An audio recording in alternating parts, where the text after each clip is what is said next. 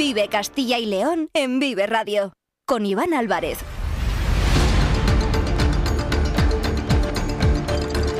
Hola, ¿qué tal? Muy buenas tardes. Bienvenidos, bienvenidas a Vive Castilla y León. Son las 2 y cuarto de la tarde, es jueves, día 18 de enero de 2024 y vamos en directo hasta las 3 en punto en esta sintonía en la sintonía de Vive Castilla y León. Tenemos 45 minutos por delante para contarles muchas cosas, muchos asuntos que son noticia hoy en nuestra comunidad. Nos pueden escuchar, ya lo saben, a través de la FM de toda la vida en nuestra página web www.viveradio.es, en todas nuestras plataformas de streaming y de podcast y en las redes sociales de Vive Radio, con el sonido perfecto de nuestro técnico Ángel de Jesús.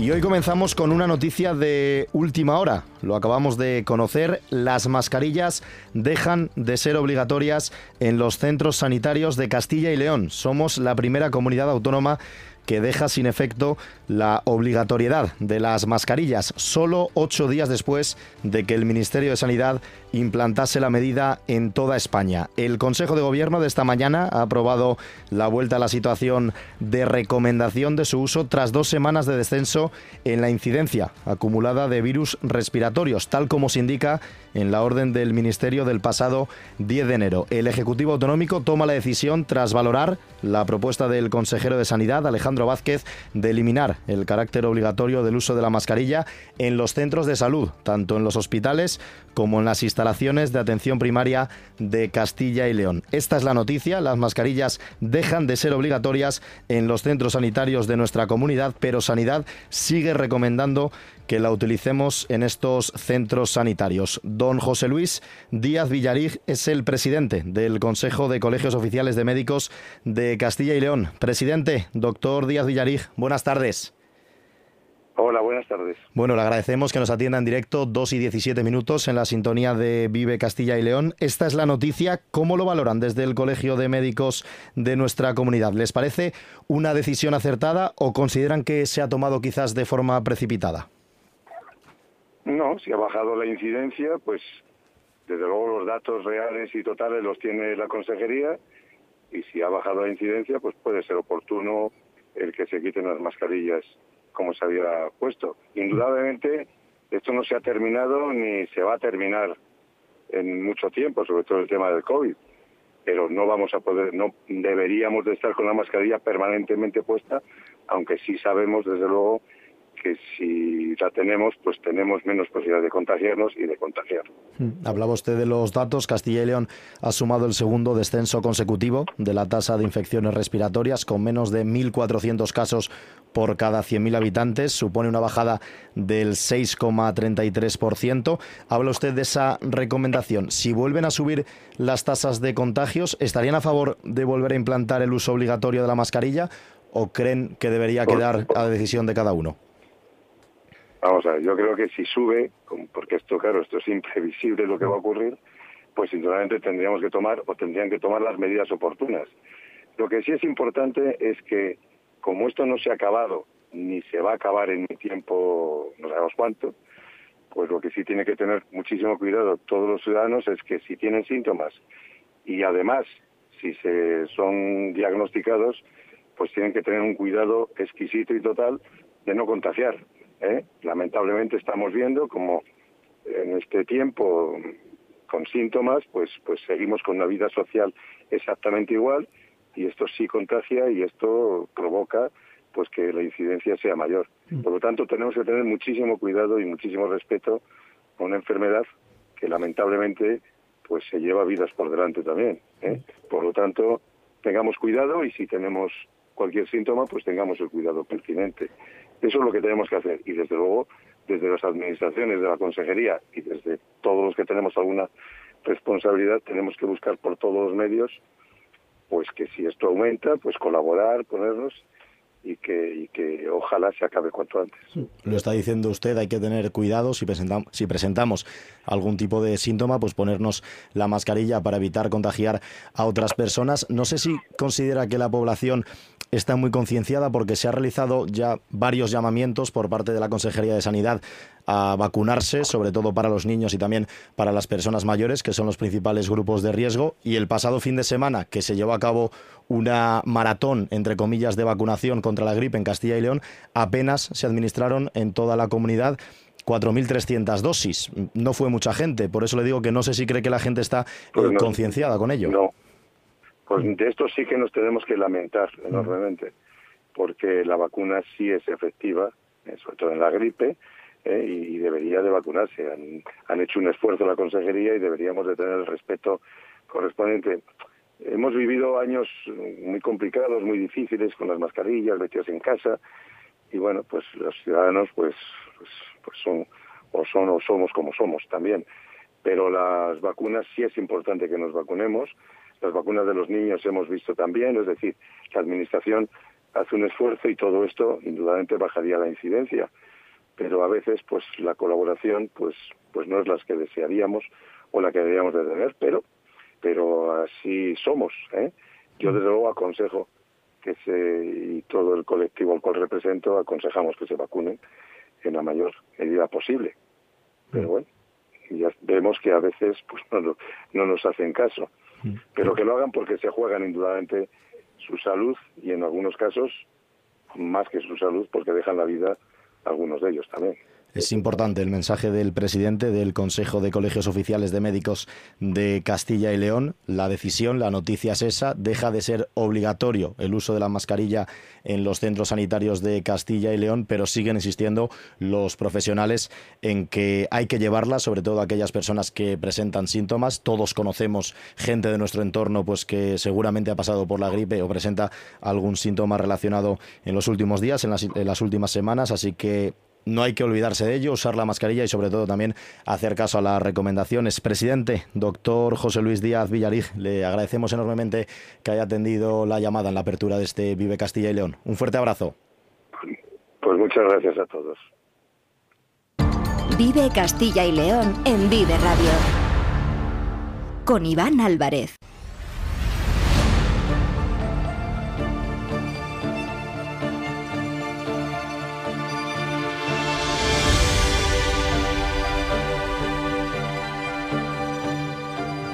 Es la noticia de la mañana en nuestra comunidad y queríamos lógicamente comenzar con ella. Le agradecemos enormemente al presidente del Colegio Oficial de Médicos de Castilla y León que nos haya atendido en directo, porque además sabíamos que se encontraba de viaje, pero ha atendido nuestra llamada para abrir este Vive Castilla y León de hoy, en el que hay muchos más temas, muchos más asuntos que tratar durante los próximos 37 eh, minutos, son los que quedan para llegar a las 3 de la tarde. Ayer, Carlos Tabernero, desde la UNA, les hablaba de esas alertas, sobre todo por fuertes vientos que se estaban produciendo en nuestra comunidad. Y enseguida vamos a ampliar porque Protección Civil y el Servicio de Emergencias han declarado la alerta por la previsión de fenómenos meteorológicos adversos en toda Castilla y León. Estamos hablando de nevadas, de lluvias, de temperaturas mínimas y también de fuertes rachas de viento en las nueve provincias de Castilla y León. Como les digo, es uno de los asuntos que vamos a tratar durante el programa de hoy. Es jueves, ya lo saben, día de Consejo de Gobierno. Precisamente en el Consejo de Gobierno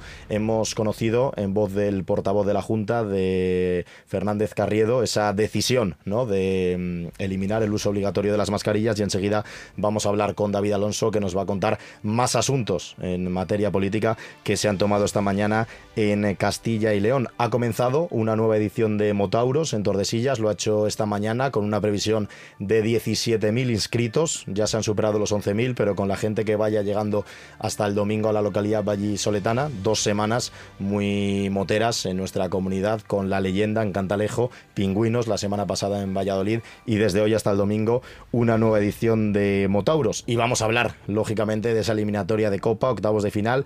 Por fin ha llegado el día, esta tarde a las 7 y media en el Reina Sofía, Unionistas de Salamanca, Fútbol Club Barcelona. Ya les adelanto que vamos a estar en directo en la comida de directivas entre el conjunto salmantino y el Barça. Desde allí nos va a atender en unos minutos el vicepresidente. Con estos y con más asuntos vamos en directo hasta las 3. Están escuchando Vive Castilla y León. Comenzamos.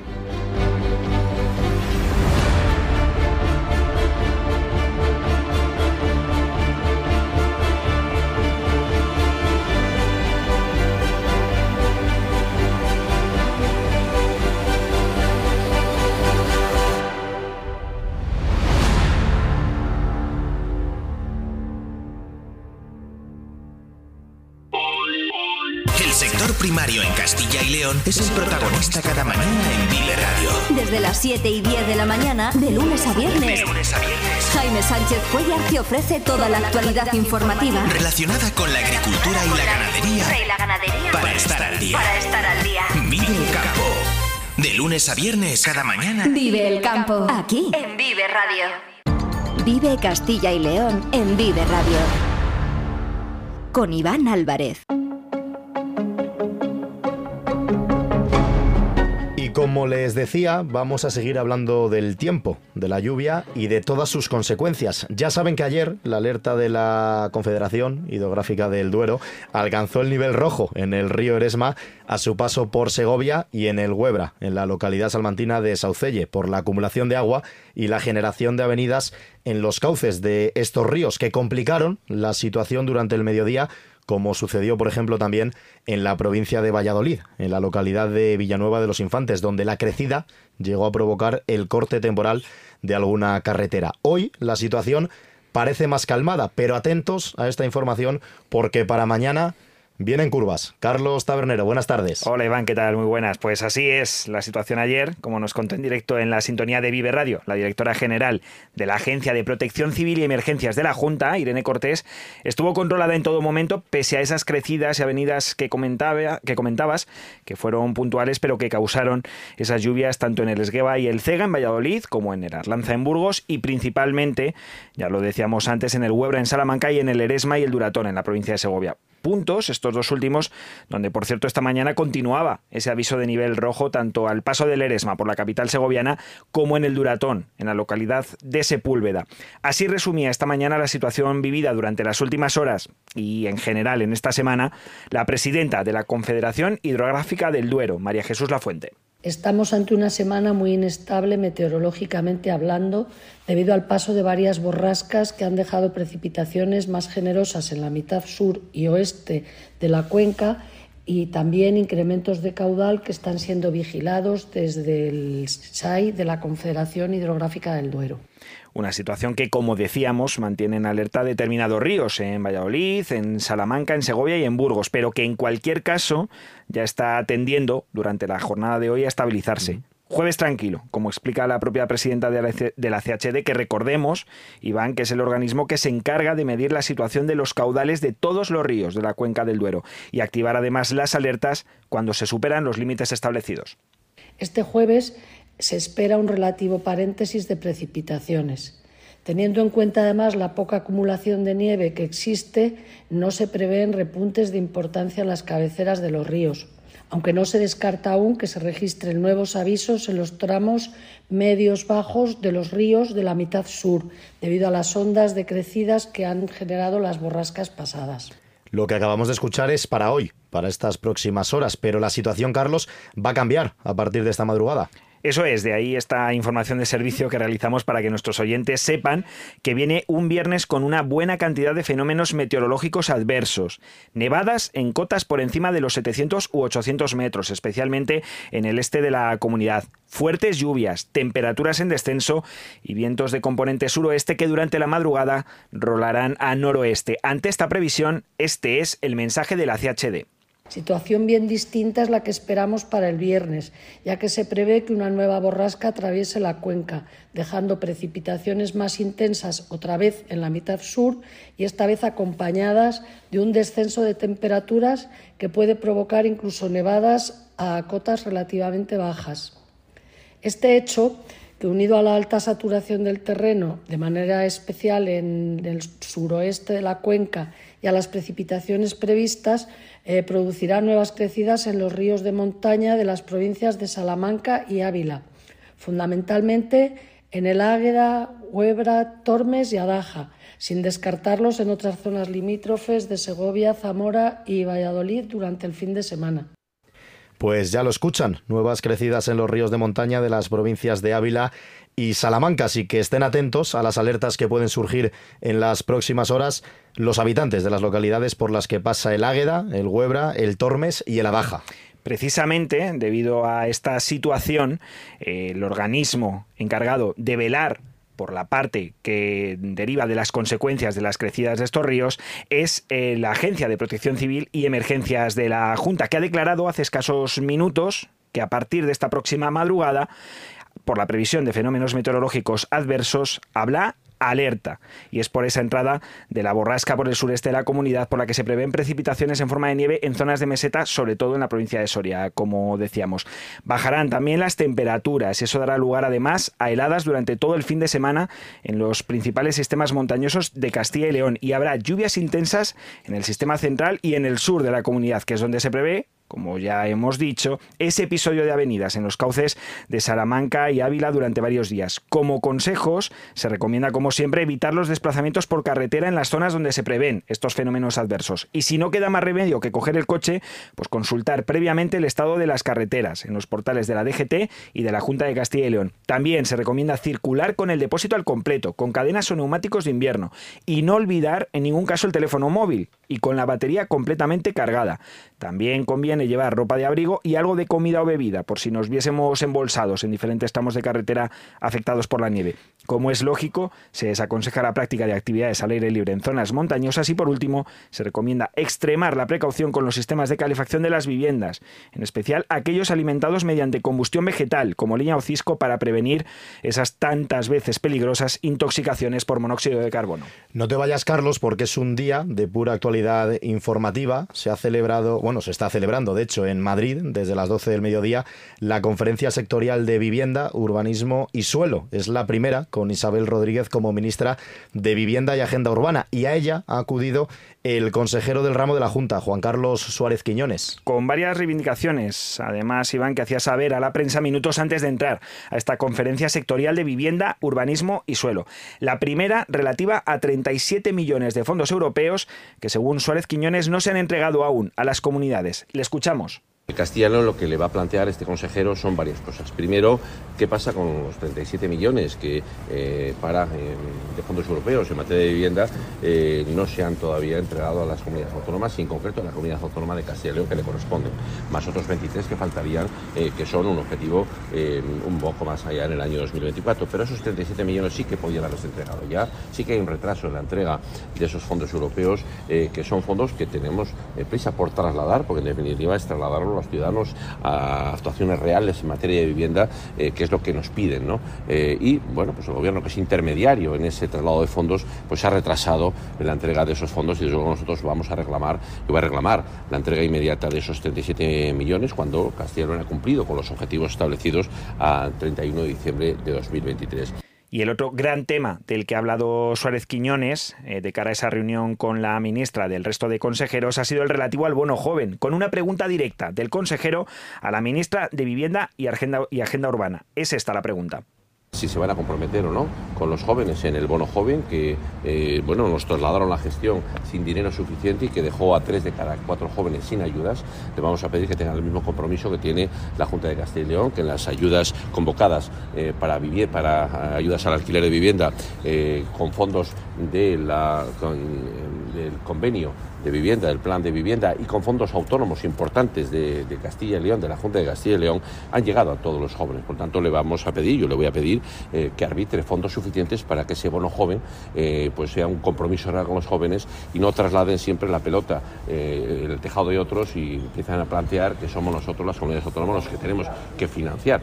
¿Algún tema ha planteado más Suárez Quiñones? Sí, varios temas que el propio consejero ha considerado algo menores que estos dos, pero entre los que sí ha querido destacar el de las ayudas para la eficiencia energética. Actualmente, hay fondos europeos en ejecución para esta materia, pero Suárez Quiñones se ha quejado de que el gobierno no tiene previstos fondos propios para cuando estas ayudas europeas se acaben, por lo que teme un parón. Carlos, muchísimas gracias. A ti, Iván, como siempre. Quedan 25 minutos para llegar a las 3. Seguimos aquí en Vive Radio.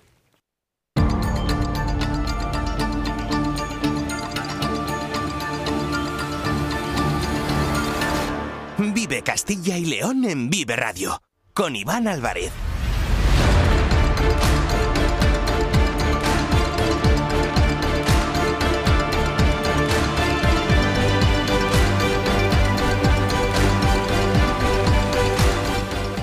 Es jueves, día 18 de enero, ya se lo comentábamos en la portada, y como cada jueves se ha producido la reunión del Consejo de Gobierno de Castilla y León. Y hoy ha servido para que la Junta analice y apruebe como es habitual, distintas materias para la comunidad. La más importante, ya la hemos comentado, lo hemos hecho en directo, además, con un protagonista, es la eliminación de la obligatoriedad de las mascarillas que acabamos de abordar en los centros sanitarios, ya lo saben, hospitales y también centros de salud. Pero el Consejo de Gobierno, David eh, Alonso, ¿qué tal? Muy buenas tardes. buenas tardes, Iván. Ha dado mucho más de sí. Sí, más allá de las mascarillas, que ha sido el gran asunto de este Consejo de Gobierno, la reunión también ha servido para dar el visto bueno a otra serie de temas para Castilla y León. En primer lugar, se encuentra la aprobación de dos planes estratégicos para la comunidad que están vinculados, en primer lugar, con la educación ambiental y, en segundo, con la evaluación de los servicios públicos de Castilla y León, ámbitos en los que el portavoz, eh, Carlos Fernández Carriedo, ha destacado que la comunidad es pionera en España. Son dos temas donde nuestra comunidad tiene un peso muy relevante, donde le damos muchísima importancia porque estamos hablando del medio ambiente y estamos hablando de la calidad de los servicios públicos que se prestan en nuestra comunidad autónoma, que son para nosotros dos temas esenciales, dos temas fundamentales, dos formas que eh, interpretan nuestra manera de entender la política, nuestra manera de entender la actividad pública en esta comunidad autónoma. Si te parece, Iván, vamos a repasar brevemente cada uno de ellos. En primer lugar, está, como he comentado, la tercera estrategia de educación ambiental que abarcará el periodo 2024-2030. Se trata de un proyecto que cuenta con 19 millones de euros y que servirá para fijar las líneas maestras de las actuaciones que se desarrollen en Castilla y León en materia de educación ambiental para promover la transición ecológica y avanzar hacia el desarrollo sostenible. Queremos promover y acompañar procesos de cambio hacia la sostenibilidad, aportando para ello las herramientas de la información, la comunicación, la participación y la formación formando en competencias básicas a los escolares mediante la incorporación de cuestiones ambientales en su currículo y a las personas que ya han salido del ámbito escolar, generando oportunidades de formación a lo largo de toda su vida. Queremos impulsar la colaboración con los sectores productivos, así como con el conjunto de la sociedad en segundo lugar, se encuentra el plan para evaluar la calidad de los servicios públicos que presta la Junta de Castilla y León, un plan que cuenta con 102 actuaciones y se estructura en tres ejes. El primero está destinado a valorar la calidad de los servicios políticos mediante evaluaciones externas e internas. El segundo recoge la actualización de las cartas de servicios vigentes y la, elaboración de nuevas cartas. Y un tercero que incluye 43 actuaciones relacionadas con la evaluación del grado de satisfacción que las personas tienen de los servicios públicos de Castilla y León. En este año 2024 están previstas un total de 102 actuaciones. Es una materia especialmente importante para nuestra comunidad autónoma, que saben ustedes que es líder en España en servicios públicos, tanto en términos de calidad como en términos de calidad. Incluimos tres ejes esenciales. El primero de ellos es la valoración de los servicios públicos mediante evaluaciones externas y también internas, con el objetivo de identificar posibles ámbitos de mejora y establecer o proponer actuaciones en cada uno de estos ámbitos. Incluye 40 actuaciones, tanto de evaluación de la calidad en el ámbito de las delegaciones territoriales, como de análisis y elaboración de formularios y herramientas de administración electrónica, actualización y mejora de protocolos de atención a empresas, puesta en marcha de planes y acciones de sostenibilidad también dentro de este Consejo de Gobierno, el portavoz y consejero de Economía, Carlos Fernández Carriedo, informó del avance de la memoria del año 2022 de la Estrategia de Investigación e Innovación, la conocida como, pues en lo que a nosotros como RIS3. Un programa que, como explicó, ha movilizado recursos públicos por valor de 542 millones de euros en 197 actuaciones. Unas actuaciones que estuvieron dirigidas, como ha explicado, a la digitalización de los servicios públicos, a la mejora del ecosistema de investigación y a desarrollar prioridades, prioridades de especialización. Estoy seguro, David, porque tenía ganas de seguir hablando el portavoz, que ha tenido tiempo durante esta mañana también para valorar otras noticias de actualidad que rodean a la comunidad. Sí, ya fuera del Consejo de Gobierno y durante el turno de preguntas, el portavoz dio cuenta de otros temas como los últimos datos económicos que se han conocido durante este jueves relativos a Castilla y León. Son la cifra de negocios de la industria, la del sector servicios, las exportaciones o la afiliación de extranjeros. Unos datos buenos para Castilla y León, como te puedes imaginar, de los que Fernández Carredo ha presumido, señalando que marcan la tendencia de claro crecimiento económico de Castilla y León con indicadores que se encuentran en mejores condiciones que los de También ha vuelto a fijar la postura de la Junta de Castilla y León sobre la problemática económica que arrastra el SERLA, y más aún después de las últimas declaraciones de los sindicatos, ¿no? Sí, la polémica en torno al Servicio de Relaciones Laborales, el famoso SERLA, sigue coleando aquí en Castilla y León, y más aún, como acabas de comentar, después de que esta mañana la UGT pidiera al Gobierno de España, ni más ni menos, que la aplicación del artículo 155 en Castilla y León para garantizar el futuro de este servicio. El portavoz, en el tono conciliador de siempre, ha insistido en que la Junta no tiene la obligación de hacer ningún ingreso económico al Serla y que aún así lo hace. Además, ha defendido las medidas de racionalización del gasto, de ahorro, que el gobierno regional ha trasladado al Serla, como el cambio de ubicación para no tener que pagar un alquiler. Pues en lo que a nosotros corresponde, pues básicamente actuamos a través de una doble vía. En primer lugar, con una importante aportación económica del presupuesto público de todos los ciudadanos de la Junta de Castilla y León. No tenemos obligación legal para realizar esta aportación, pero sí la queremos seguir realizando y, por lo que vemos, somos la única Administración pública que realiza aportaciones al SERLA. Lo vamos a seguir haciendo. Y el segundo ámbito de actuaciones son una serie de propuestas que realizamos también que podría servir para ahorrar fondos y recursos por parte del SERLA. Entre ellas, saben ustedes que hemos ofrecido algunas instalaciones para la ubicación del SERLA y que deje de pagar eh, esta fundación pues los eh, intereses, perdón, los alquileres que está pagando actualmente y que lógicamente esta cesión sería a coste cero, supondría un importante ahorro que podría destinarse lógicamente a las, a las funciones que la propia fundación tiene. Y cada jueves, más o menos también a esta hora, son las 3 menos 19 minutos, me puede venir a la cabeza de lo que me vas a hablar. ¿De qué mm. es? ¿Presupuestos? Presupuestos, ¿no? Venga, ¿alguna novedad esta semana? Pues sí, parece que por fin los presupuestos de Castilla y León para 2024, para este año que ya estamos eh, en vigor, encaran ya sus últimos pasos antes de su aprobación en las Cortes. Carlos Fernández Carriedo, que como recordemos es también consejero de Economía y de Hacienda, ha explicado que este martes, eh, hace dos días, se ha remitido por vía de urgencia el documento al Consejo Consultivo de la Comunidad para que elabore su dictamen como último paso antes de que las cuentas lleguen a las Cortes. Como ya hemos comentado en antena en otras ocasiones, los plazos que se manejan, bueno, eh, llevan la aprobación a finales de marzo, o, a finales de febrero, perdón, o principios de marzo, porque recuerda que tienen que aprobarse el anteproyecto, realizarse las pertinentes comisiones parlamentarias y votarse en última instancia en las Cortes de Castilla y León. ¿Más asuntos, más temas que se hayan tratado en el Consejo de Gobierno de esta mañana? Pues eh, mira, la Consejería de Economía y Hacienda ha informado del convenio de colaboración entre Castilla y León, País Vasco, Andalucía y el INCIBE para coordinar la red de nodos de ciberseguridad regionales. También se ha aprobado un millón de euros para servicios de consultoría para la automatización de la contratación administrativa electrónica. También la Junta ha aprobado una inversión de 1,8 millones para la construcción de una nueva oficina de empleo en Burgos. Sanidad ha destinado cerca de 2,6 millones de, euros para obras de mejora energética en cinco centros de salud de Ávila. También se han aprobado 1,2 millones de euros para la participación de Tierra de Sabor en distintas ferias agroalimentarias a lo largo de este 2024. Y ya por último, eh, la iglesia de San Bonifacio en Espejo de Tera, en la provincia de Soria, ha sido declarada bien de interés cultural con categoría de monumento.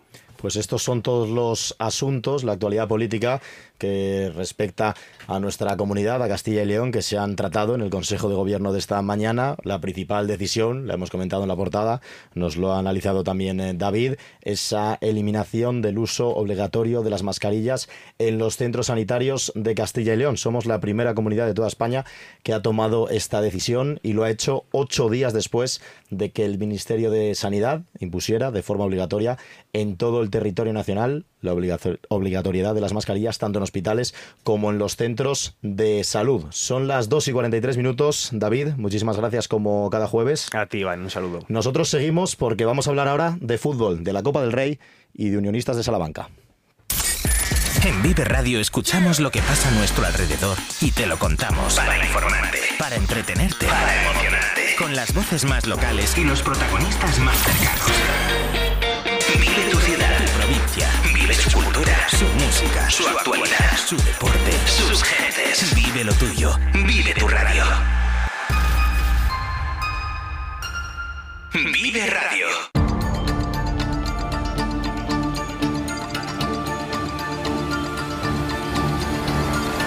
Vive Castilla y León en Vive Radio con Iván Álvarez. Y hoy queríamos dedicar pues, los últimos minutos de este programa, todavía nos quedan 15 para llegar a las 3 de la tarde, para hablar de la eliminatoria de la Copa del Rey, de los octavos de final. Se juega esta tarde a las siete y media en el estadio Reina Sofía de Salamanca entre Unionistas y el Fútbol Club Barcelona. Esa eliminatoria que venimos hablando desde hace unas semanas cuando conocimos el emparejamiento en el sorteo. Ayer tuvimos la oportunidad de hablar en esta sintonía en directo con el capitán, con Héctor Nespral del conjunto Charro y ahora le estamos molestando en directo y digo le molestamos porque si no me equivoco se encuentra en la comida de directiva. Saludamos al vicepresidente de Unionistas, Miguel Ampuero, ¿qué tal? Muy buenas tardes. Hola, buenas tardes. No me equivoco, ¿no, Miguel? Estás en la comida. Acabo de salir un momento aquí a la calle, que además hay aficionados, compañeros periodistas, la verdad que hay mucha gente por aquí. Oye, pues te agradecemos lógicamente que nos atiendas en directo a las 3 menos cuarto de la tarde en la sintonía de, Vive Castilla y León. Imagino entonces que has tenido la oportunidad de estar ya con, toda la comitiva del Barça, con el presidente, con, con Joan Laporta. Casi te hubiera dicho, te podrías haber quedado dentro, ponías el altavoz y os hacíamos la entrevista a los dos. Sí, sí, ya están por allí, ya están por allí. Y nada, la verdad que encantados de recibirles y gente muy cordial. Hmm, cuéntanos, ¿cuál es el menú que habéis elegido para hoy?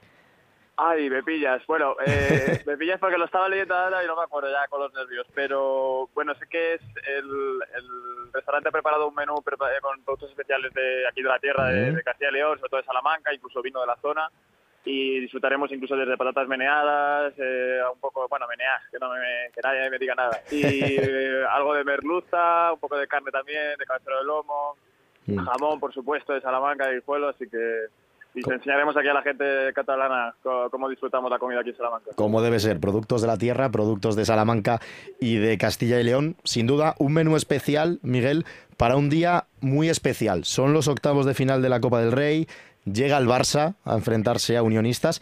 ¿Es el partido más importante en los 10 años de historia del club?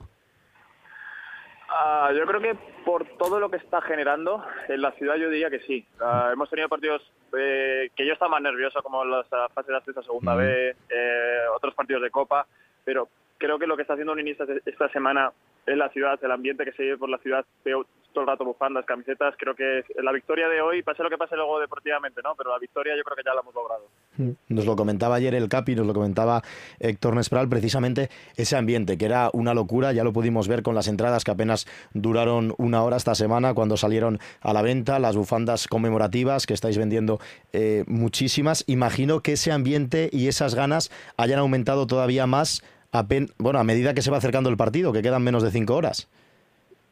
Sí, sí, bueno, yo antes por la calle llegando aquí al restaurante veía hasta eh, unos aficionados que iban por la calle y otro con el coche les pitaba, o sea, parece que hoy se juega una final de, Champions, ¿no? Y es, algo bonito y yo creo que histórico para la ciudad y también yo creo que de orgullo para todos los que formamos unionistas. Hablábamos ayer, como te digo, con el Capi, un poquito más, ¿no? Esa faceta deportiva, lógicamente ellos que van a estar en el campo, que son los que se van a enfrentar cara a cara a los futbolistas del Barça, pero en tu caso como vicepresidente, ¿qué supone para un club como Unionistas de Salamanca eh, recibir al Fútbol Club Barcelona, como decimos, con apenas una década de historia, un club que además es muy especial por todo lo que rodea, ¿no? Un club que es de sus socios. ¿Qué supone para vosotros recibir hoy al Barça? Bueno, a nivel económico, eh, aunque eh, todavía no llevo yo encima de esa parcela, todavía no he tenido tiempo de sentarme a, echar números, pero los ingresos son brutales. O sea, yo creo que lo, eh, luego queda ver el beneficio, ¿no? Pero solamente de recaudación, seguramente hoy hemos hecho eh, más recaudación de lo que esperábamos hacer en toda la temporada en cuanto a taquilla. Eh, luego, en, con las instituciones, pues al final la colaboración está siendo más fructífera que nunca. Eh, la masa social, eh, todo el mundo está hablando de unionistas desde la semana del Villarreal hasta ahora, todo el mundo se está interesando. El partido anterior de Liga incluso llenamos el campo cuando en Liga nos cuesta llenar el campo un poquito más. Entonces creo que la victoria social en la ciudad ha sido brutal y a nivel económico lo que te comento, pues es, unos ingresos que el club no está acostumbrado a tener y que invertiremos luego para el crecimiento Claro, son muchas empresas, como bien dices, las que se interesan pues para patrocinarse también con unionistas en un día tan especial como hoy, un partido que se va a ver en todo el mundo porque enfrente está nada más y nada menos que el Fútbol Club Barcelona. Hablaba del tema de las entradas. ¿Cuántos espectadores va a haber hoy en, en las gradas? ¿Se va a llegar a los 6.000? ¿Se va a quedar cerca? No, no, no, super, vamos, si nadie, nadie falla estaremos por delante, por encima de los 6.000, alrededor de 6.100, 6.200. Porque se han puesto más gradas después del partido contra el Villarreal o... Sí, sí, pusimos, eh, hablamos con la empresa, que además era la misma que estuvo asesorando a la Arandina también, a otro equipo de la, región, y, pusimos ya hasta donde se podía ya, la verdad que no hay más espacio para poner más.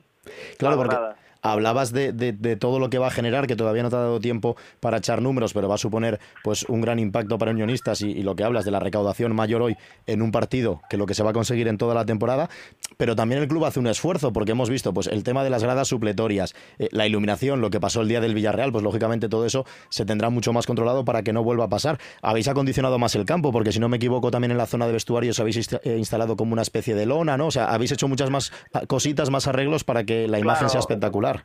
Eso es, eso es. Incluso también en temas de seguridad, por supuesto, al final es un partido donde hay, se requiere más seguridad. Entonces, hemos, mm, eh, el día del Villarreal creo que fueron 20, 30 agentes de seguridad, ahora tenemos 60. Pero también desde aquí agradecer al Ayuntamiento porque muchas de las cosas que se han mejorado en el campo municipal han sido gracias a ellos. Entonces también pues ahí el club ha estado menos asfixiado en cuanto a, a, llegar a tiempo con todos los requerimientos de este partido, así que desde aquí también transmitirle el agradecimiento a ellos. Y sin duda la ocasión lo, lo, merece porque han pasado 25 años, no sé si tenías la fecha controlada, 25 años desde la última vez que el Barça jugó en Salamanca, lógicamente fue en el Elmántico ante la, ante la UDS. La ocasión merece la pena, todo esfuerzo es poco.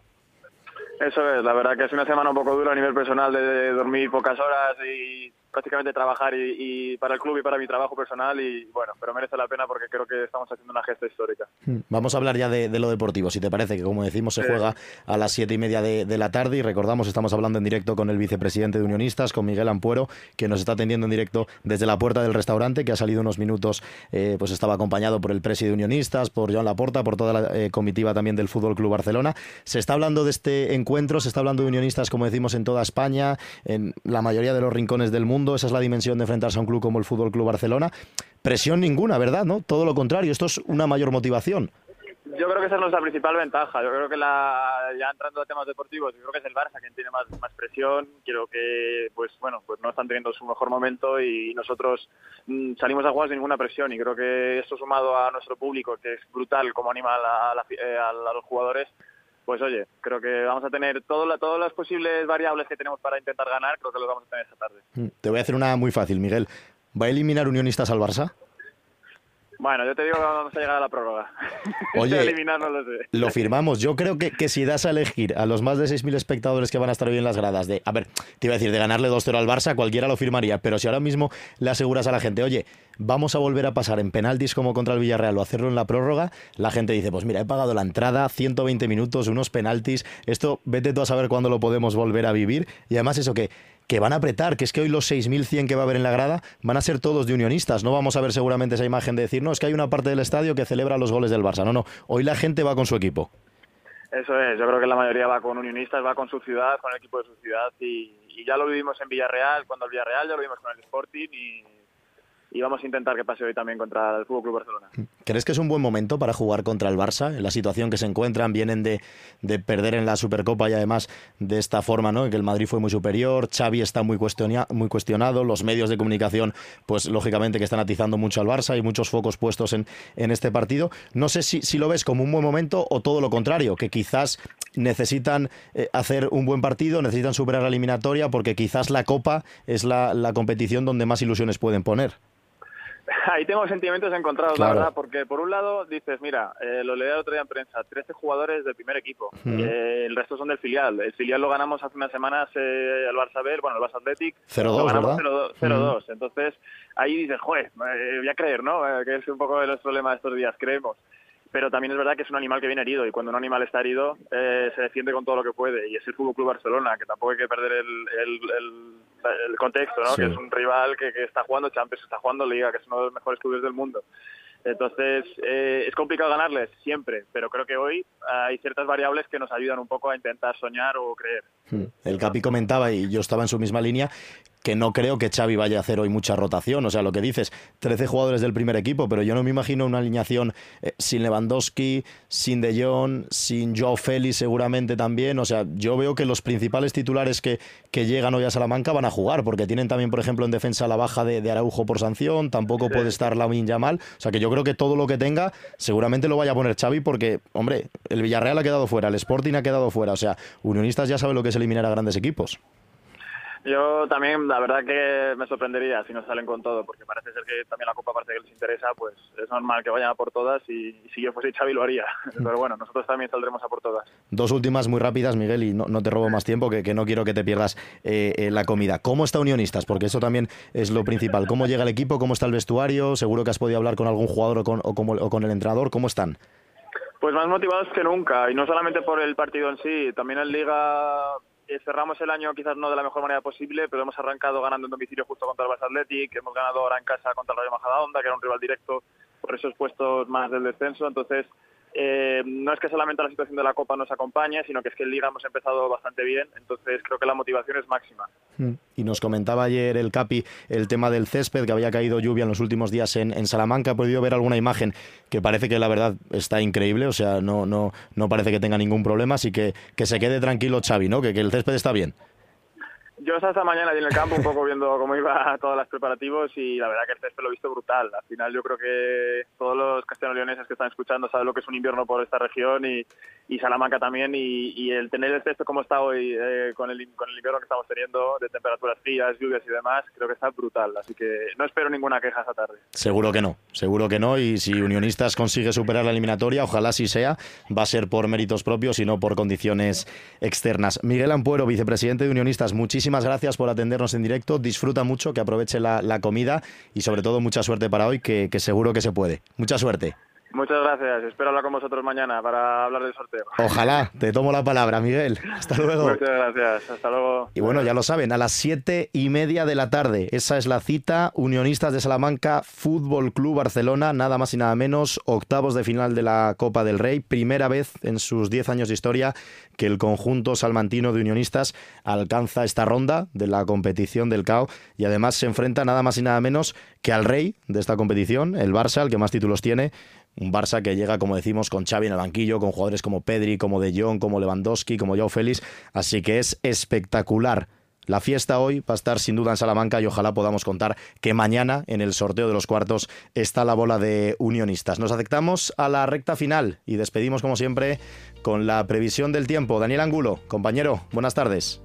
Hola Iván, muy buenas tardes y muy buenas tardes amigos oyentes de Vive Radio y Vive Castilla y León. Bueno, pues eh, en las últimas horas hemos registrado rachas de viento muy fuertes en toda eh, Castilla y León, las más fuertes como era de esperar, por supuesto, en las zonas altas, en las montañas y sobre todo en el sur suroeste de Salamanca. En la Cobatilla se han llegado a registrar hasta 113 kilómetros por hora, también en el norte de Palencia, por irnos ya al norte, se registraban rachas esta mañana de hasta 96 kilómetros por hora. En Cervera de Pisuerga y en Velilla del Río Carrión se registraban rachas de 93 kilómetros por hora. En el este de Burgos, también en Belorado, de madrugada se registraba una racha de hasta 80 kilómetros por hora a las 9 de la mañana y en capitales de provincias las rachas eh, máximas serán de 65 a 70 kilómetros por hora. En cuanto a las temperaturas, ya hemos visto que han bajado las mínimas, han comenzado a bajar las temperaturas. La más alta hoy se registraba en Salamanca con 10,6 de mínima, 8,7 ha habido en Valladolid, 6,7 de mínima en Palencia, 6,3 en León, 9,2 en Zamora, 7,2 ha sido la mínima de Burgos, 6,5 ha habido en Ávila, 7,5 en Segovia y 6,6 ha sido la mínima de Soria. Durante la mañana, como digo, ha continuado el viento soplando fuerte, pero ya hemos visto que ha empezado a amainar en estas horas de la tarde y va a seguir amainando. ¿Por qué? Pues porque se va alejando Irene. Esta tarde, eso sí, todavía van a seguir las lluvias, los chubascos, sobre todo en las provincias de León, Zamora y Salamanca, que se pueden ir trasladando hacia el centro y hacia el este, aunque ya con carácter más débil. Irene se va a ir alejando y los vientos van amainando. Eso lo vamos a ir notando en breve. Pero ojo porque mañana tenemos una situación complicada. Se va a formar una borrasca al oeste de Portugal con entrada de aire frío en capas altas de la atmósfera. Una borrasca que va a ir avanzando muy rápidamente a lo largo de mañana, viernes por la mañana, por el centro de la península y va a recorrerla de oeste a este. Ojo porque eso va a hacer que entren vientos de componente nordeste y entre aire frío en capas medias y altas de la atmósfera. Se va a producir además un choque de masas de aire. Eh, de madrugada tendremos la llegada de esa borrasca, que esta vez ya no viene con viento, pero va a producir, como digo, ese choque de masas de aire, por lo que las lluvias de primeras horas de la mañana, tendremos lluvias en el oeste ya esta noche, de madrugada, luego pasarán a ser agua nieve primero y nieve durante la mañana de mañana. Y ojo porque ya veremos cómo el agua, como digo, la lluvia pasará a ser nieve y nevará sobre todo en provincias de Burgos, en Soria, que es donde se esperan las nevadas más importantes, y también por algunas zonas de Valladolid y Segovia. Así que mañana con situación complicada debido a la nieve y luego por la noche con fuertes heladas.